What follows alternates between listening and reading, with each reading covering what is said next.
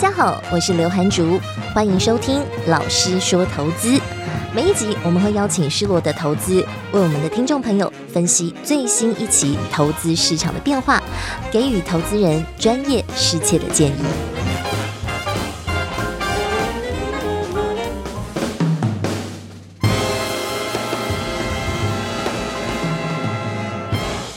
前呢，其实通膨跟升息的议题对经济的影响一直都还没有停歇哦。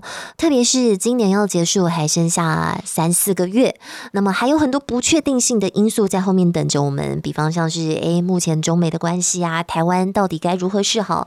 还有究竟这个暑假过后。B A 四点五会不会来一个大流行呢？俄乌战争到现在打都还没有打完，然后美国双席的鹰派的态势又如此的明显。那么在最近反映出来，就是债券跟股票市场也是经历了两季的大动荡啦。很多人呢，包括我在内，都会觉得说：“哎呀，不如归去，我这时候空手好了。”可是呢，也会有人说。危机入市，现在不就是最好的时候吗？但是哦，还是要告诉大家，其实今天我们这集要聊到的是停滞性通膨这个大魔王啊，可能在后面虎视眈眈我们啊。投资人该怎么办呢？该怎么应对呢？今天我们请到的是失落的投信投资长庄志祥 Oscar 来跟大家分享要如何应应现在投资市场的态势。我们欢迎 Oscar。Hello，主播还有各位听众，大家好。好，其实这两年哦，大家都一直在讲通膨危机，通膨巨兽来临，通膨会吃掉我们的薪水，通膨会吃掉我们很多的经济成长。但是我们来看一个数据先哦，通膨影响啊，在台湾的部分，主计总处八月份公布了七月的通膨率是三点三六百分之三点三六，是今年四月以来的新低啊。这是显示出通膨的涨势收敛，而美国呢，在七月份消费者物价指数是百分之八点五，也比上个月的百分之九点一可以说是很明显的大幅下滑哦。所以，如果单纯就数字面来看，去解读的话，会觉得说，哦，通膨趋缓了，是这样子吗？投资人说，现在真的是这样的状况吗？就适合投资喽？哦，没错。如果从刚刚主播所提到的主计处呢所公布的，还有美国。这个消费者物价指数所公布的一个数字呢，八月份事实是看到比较明显的一个下滑哈，尤其在所谓的物价指数这一块。如果细分来看的话，你可以很明显的，如果从里面的细项来看，这主要的一个因素是来自于我们看到的油价。好，其实大大家可以很明显看到的，近期的油价是大幅的下跌。好，如果说从美国的这个西德州原油的一个价格来看的话，在今年以来，三月初的时候来到一个顶点哦，来到了一百二十三块左右。那到了七月下半旬，就整个油价已经下跌，来到一百块以下了。那在近期已经来到了八十七块左右的一个油价，所以整个下跌的幅度呢，其实也减低了所谓的一个物价指数的一个压力。但是大家可能在细部来看的话，你可以发现，其实在整个食品的一个价格上面，不管是从原物料。或者农产品上面的一个原物料的一个价格，其实大幅的提升，所以这样子的压力是不是如现在大家所提到的高通膨的这个环境，是不是有一个减压的效果？我觉得还要得要密切的关注后续的一个发展哦。就是数字虽然看起来好像涨势是收敛的，但是其实这个数字是来自于因为油价的关系，然后你会觉得说这是需求减少，但其实数字并不是反映出真实的社会状况。没错，这可能只是这一个月出现的一个嗯小小的给大家一个惊喜，但是它并没有反映到目前整个世界所面临的状况，因为啊，根据。很多各大媒体的一些观察都在报道说，停滞性的通膨即将到来哦。这个真的让大家听了觉得忧心忡忡，感觉前景是更不明朗了。到底停滞性通膨会带来什么样的影响？我们先把它定义下来。所谓的停滞性通膨，就是一经济停止成长，二物价依旧升高。那其实这个逻辑很简单，我们经济不成长了，那就是整个国家，包括大家的生产力啊、消费力啊，都无法提升嘛，对不对？但是物价却又一直节节升高，我买一个东西，我要花的钱比以前越来越多，但是我的生意又没有做大，我的收入也没有因此变多，那不就是一个很不利于整个社会经济发展的现象了吗？是的，其实停滞性通膨在过去啊，从历史经验来看呢，其实对于整个金融市场，而且从整个经济面的影响是真的非常非常的大。好，不管刚刚主播所提到的通膨率无法大幅的下降之外，你变成你的一个经济成长也开始做一个趋缓的一个动作。所以整体来看的话，我们从整个投资的一个分析的角度来看，可以很明显发现是现在的停滞性通膨好像已经来到我们。的周边了，已经前奏已经开始响起了，没错，噔噔噔噔噔噔噔噔。其实停滞性通膨在历史上是曾经发生过好几次啦。我们举个例，包括了一九七零年代有两次的石油危机，那么油价大涨，消费者物价指数也走高，然后经济却是停滞或衰退，就会有这个通膨的问题。那其实它对社会上的隐忧就包括了高失业率啊，然后还有成本增加、企业获利下降，种种种种。那当这样子的状况之后，当然整体反应上股市也不会好嘛，汇市也会动荡嘛，就是整个都是人心惶惶的状况。其实，真的再把它讲得更加危机一点，这会不会跟 recession 就是衰退画上等号？当这个前奏响起，主播非常的专业哦。其实，停滞性通膨如果拉长时间，对整个不管是投资市场来讲、金融市场来讲不好之外，它最大的隐忧就是会被进入衰退哦。那其实可以看到这一次的一个状况，从今年以来，从联准会大幅的鹰派的升息，这也是前所未见的。好，每一次的升息的态势都是两码起跳，两码三码的一个态势在做一个升息的动作。那这代表是什么？代表是说，原本对于通膨在去年的预期，觉得它只是一个暂歇性的通膨的一个现象，现在变成是一个。相对是长期抗战的一个通膨的现象存在，所以这也这代表说，联准会对于现在升息的态势要更加的快马加鞭。为什么？因为他要去压制整个通膨的一个情形，持续去做蔓延的动作。那其实呢，我们把历史当做一面镜子来看哦。其实我查到，就是根据施洛德的研究报告啊，统计从一九七三年到二零二一年，各种投资标的在停滞性通膨下的年化报酬率表现。因为大家都在想，这时候我如果不想空手，我该怎么去投资嘛？结果哎，发现。这不意外，黄金的表现是最好的，报酬率是达到百分之二十二点一，很高哎。是，人家都说什么股市，你每年能够赚个二十趴左右，你就已经算是打败大盘，很绩优的表现了。黄金有二十二点一，其次就像刚刚 Oscar 有提到，原物料。原物料也是非常稳健的哦，呃，相关的原物料商品有十五趴的报酬率。再其次呢是 REITs，就是不动产投资信托有六点五趴。那么在停滞性通膨之下，其实股会动荡，那么其实股票跟债券在这样的环境下表现相对比较没有那么亮眼啦。但当然这是一个很 rough 的这个假设哦。是。那毕竟这是历史嘛，那每年这个环境都会不太一样。像现在我们回到现实，二零二二年。我们该怎么去应对呢？其实刚刚我们也提到很多次的，就是啊，所谓联总会非常鹰派的一个升息。其实这个历史环境跟过去是有一点不一样的。好，现在的环境跟历史环境是有一点不一样的。对，时空背景所以你可以看到说，现在的通膨率非常的高涨，没错。但是联总会的一个措施跟它的态势其实非常非常的鹰派。那我们预期现阶段的联总会的。利率已经升到二点五个 percent，那预期到年底也会升到三点五个 percent，甚至更高。好，就是取决于整个通膨的打压的一个状况做面对哦。那另外一个点就是说，如果从过去我们看到为什么历史经验来看，黄金的一个投资报酬率这么高，嗯，是因为黄金是一个当整个市场处于一个非常死寂的状况，大家对于最保值的。商品是什么？就是黄金，是，所以才会一窝蜂涌入黄金，推升黄金的价格往上走。但是现阶段的状况并没有到那么的那么的悲观啦。所以，如果以一个金融市场专业投资人的角度来观看这整个市场的变化呢，其实联总会的升息态势，其实引发了另一波未来可以短期可以见到的一些债市的一个曙光。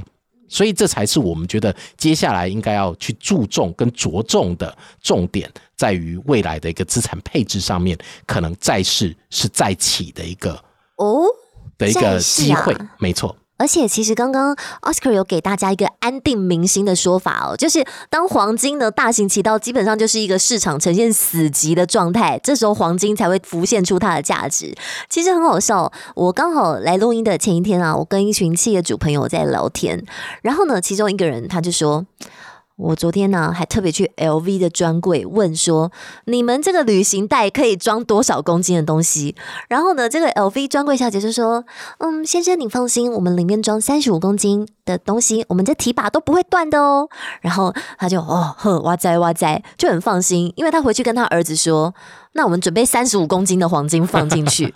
我觉得台湾人现在会特别的恐慌，是因为前阵子嘛，裴洛西这位铁娘子要来台湾，然后对岸呢就不断的演习，演习完了之后呢，以为说啊，我们送走了这个贵宾哦，哎，没想到之后还有人后脚还要来，所以感觉海域不断都会有演习演习，所以目前的台湾的。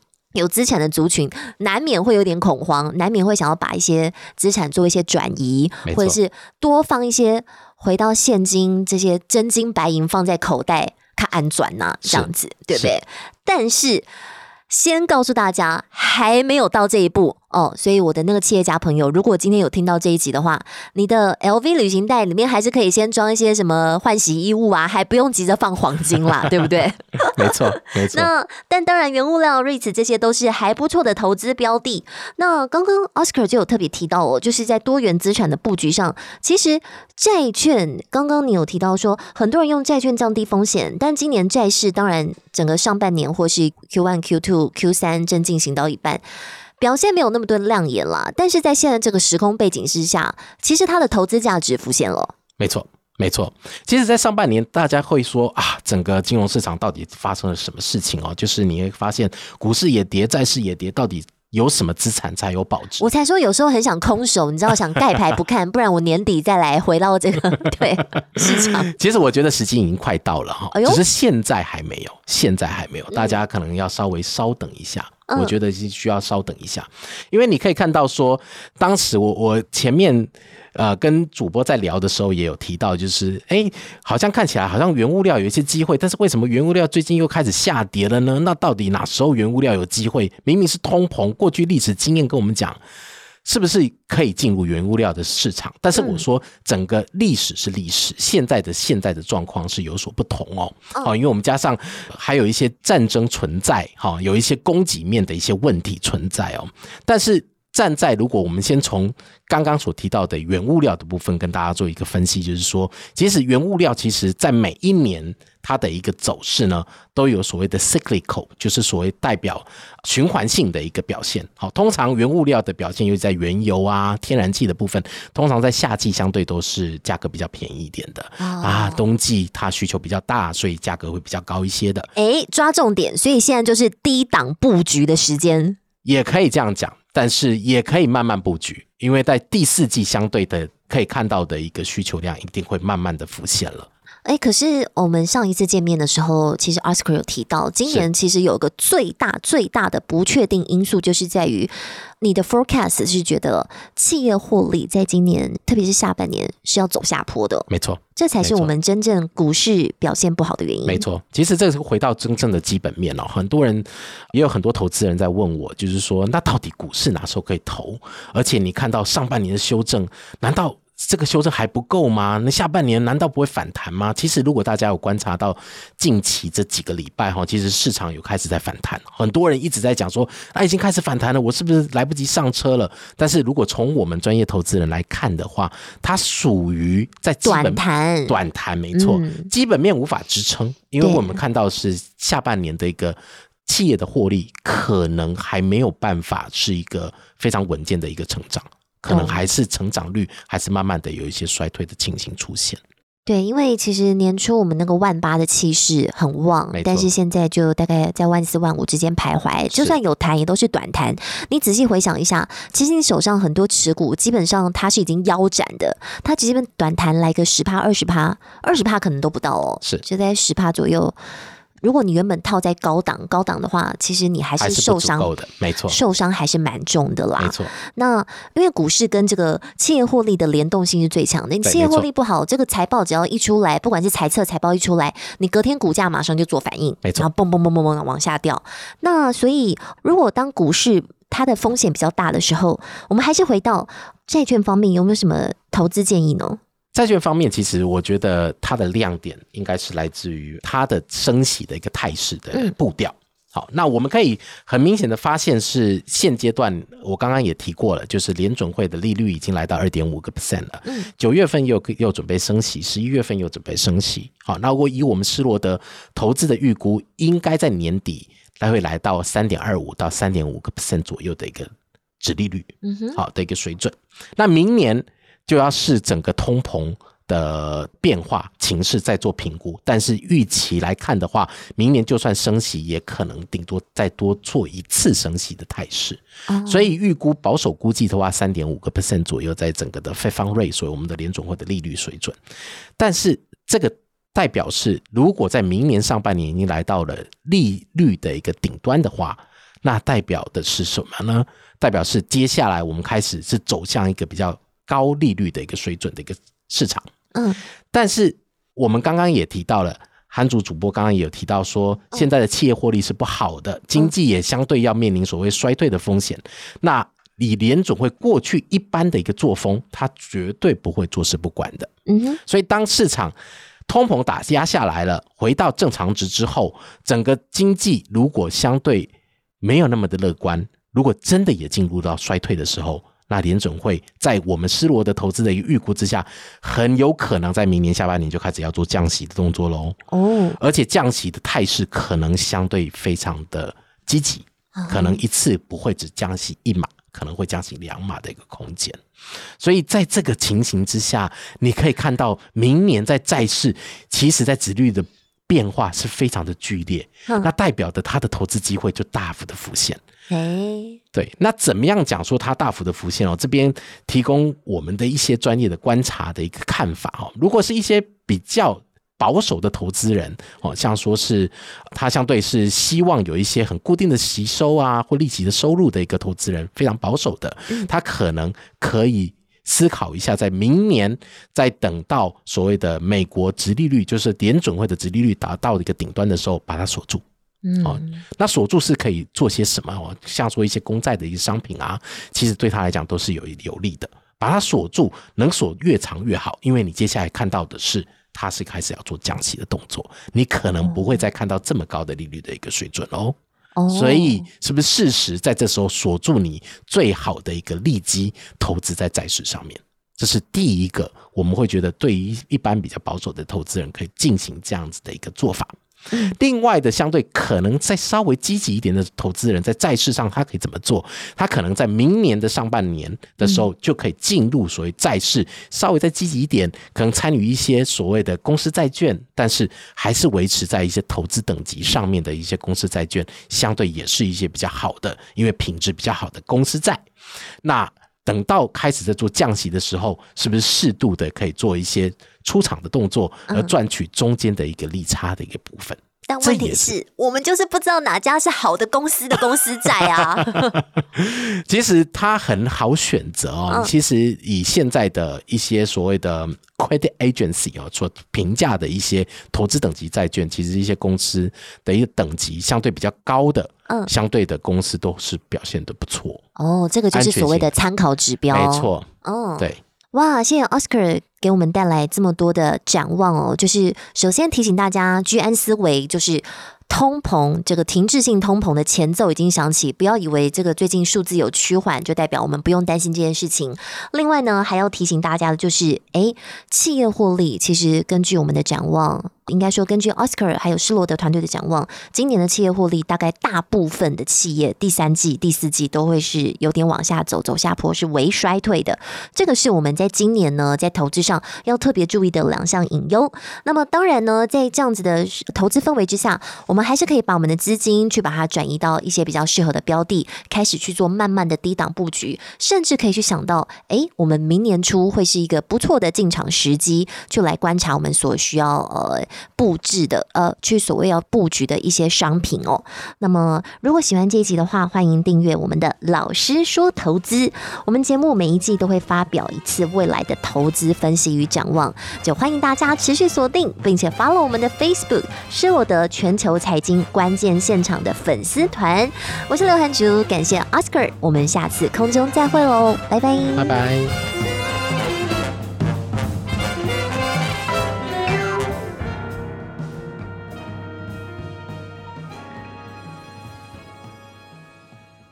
投资一定有风险，基金投资有赚有赔，申购前应详阅公开说明书。